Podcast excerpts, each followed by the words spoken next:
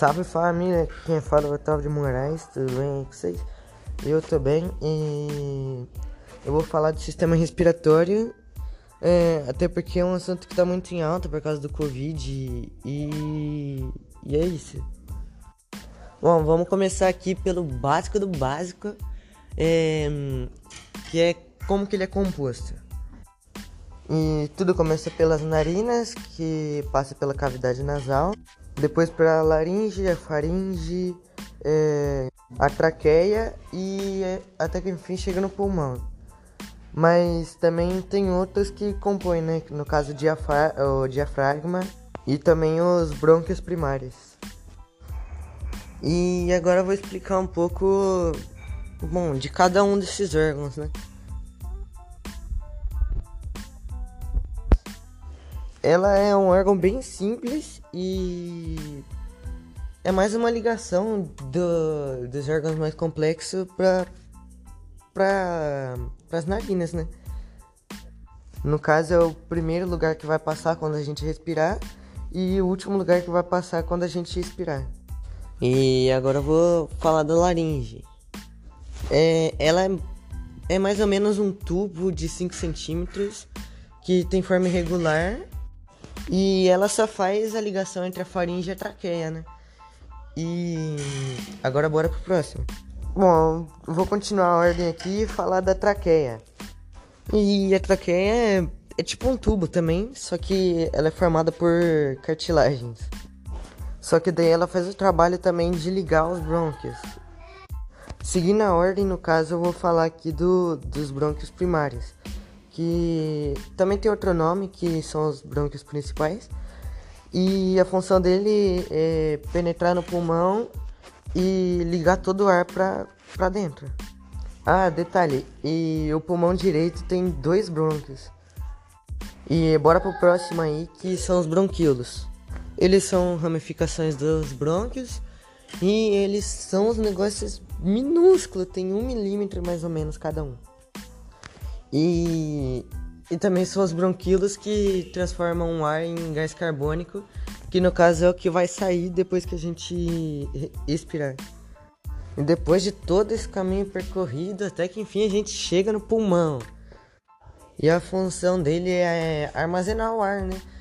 É, para quando a gente soltar. E... Em cada um desses pulmões tem mais ou menos 300 milhões de alvéolos. Parece muita coisa, mas isso é em cada um dos pulmões. A gente tem dois.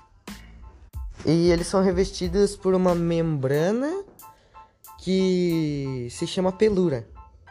Uma observação aqui bem legal é que o pulmão de uma criança tem uma aparência mais arrosada assim, mas puxado pro vermelho, né, o natural.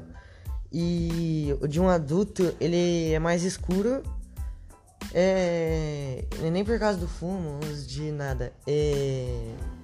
Às vezes também, né? Mas mesmo assim vai ficar mais escurecida por causa do, do pó que você respira, das, das coisas que você tá respirando aqui. E aqui eu terminei de falar. É, no caso, as funções de cada um e o caminho que o ar percorre para chegar no nosso pulmão e para sair do nosso pulmão também. É, tá, mas como funciona esse negócio aí de de transformar o O2 em CO2? É, na verdade é um negócio bem simples até. E como eu falei aí anteriormente, ele acontece nos bronquíolos ou nos alvéolos. E tudo isso começa com a gente respirando o O2, que que percorre todo esse caminho e durante esse caminho, ele é umedecido e aquecido, é, fazendo a purificação desse ar. Né? Aí depois de percorrer todo aquele caminho, ele passa pelos brônquios, pelos bronquíolos e até que enfim chega nos alvéolos pulmonares. E é aí que acontece a troca do, do O2 para o CO2. E esse processo se chama hematose, que é a troca dos gases do, do O2 para o CO2. Tá, mas e aí, como funciona que a gente consegue controlar essa respiração? Uh, é um negócio um pouco mais complexo do que a transformação de CO2 em O2. Não, do O2 em CO2, desculpa aí. É... Mas mesmo assim é um negócio meio simplão. Se fosse para falar simplesmente só o motivo do porquê a gente pode controlar a, a nossa respiração, é simplesmente porque a gente tem neurônios na região do bulbo. Mas eu vou dar uma explicadinha um pouco melhor aqui, porque é um negócio legal de se saber, né? Começa com a gente respirando assim o, o O2. Quando chega lá no pulmão, ele transforma em CO2 e vai transformando mais assim, O2 em CO2 e, e acontece a queda do pH.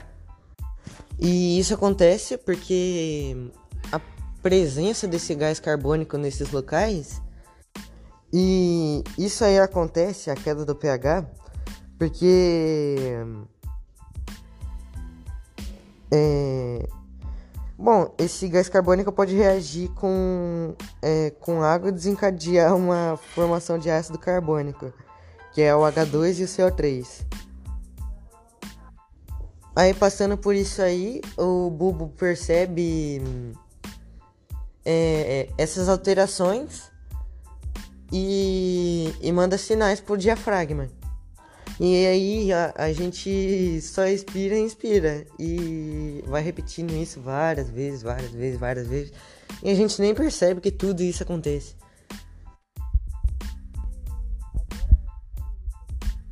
Não fugindo totalmente dele. Falar um pouco aqui do Covid, né? Porque. Bom, tá em todo lugar isso aí. E eu vou começar pelo principal sintoma, que é porque a gente sente falta de ar quando tá com Covid. É uma coisa bem simples que acontece, que na verdade é uma infecção que ocorre aí e que impede a passagem do ar,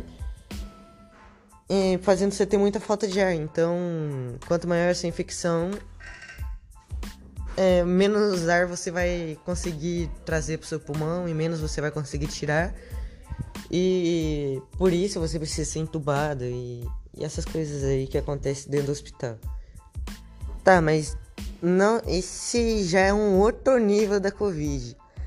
É, eu vou falar primeiro do, dos primeiros sintomas aqui que que é bom é a, a falta do paladar e também você não sente muito cheiros, pelo que eu, pelo que eu, pelo que eu vi aí, né? E isso ocorre porque é, isso aí é um negócio bem simples mesmo, que bom, é literalmente só alterações das células que estão ali fazendo você sentir as coisas. E é só isso, é básico, bem básico mesmo. Ah, eu li umas coisas aqui também e tem gente que que acha que né, na verdade são as é, como que fala? As repercussões do neurônio e não é isso. É literalmente só alterações das células ali. E foi isso aí. Valeu aí, professora. É, eu sou Otávio de Moraes Santana, oitavo ano F. E um bom dia, ou boa tarde, ou boa noite aí pra você. Tchau.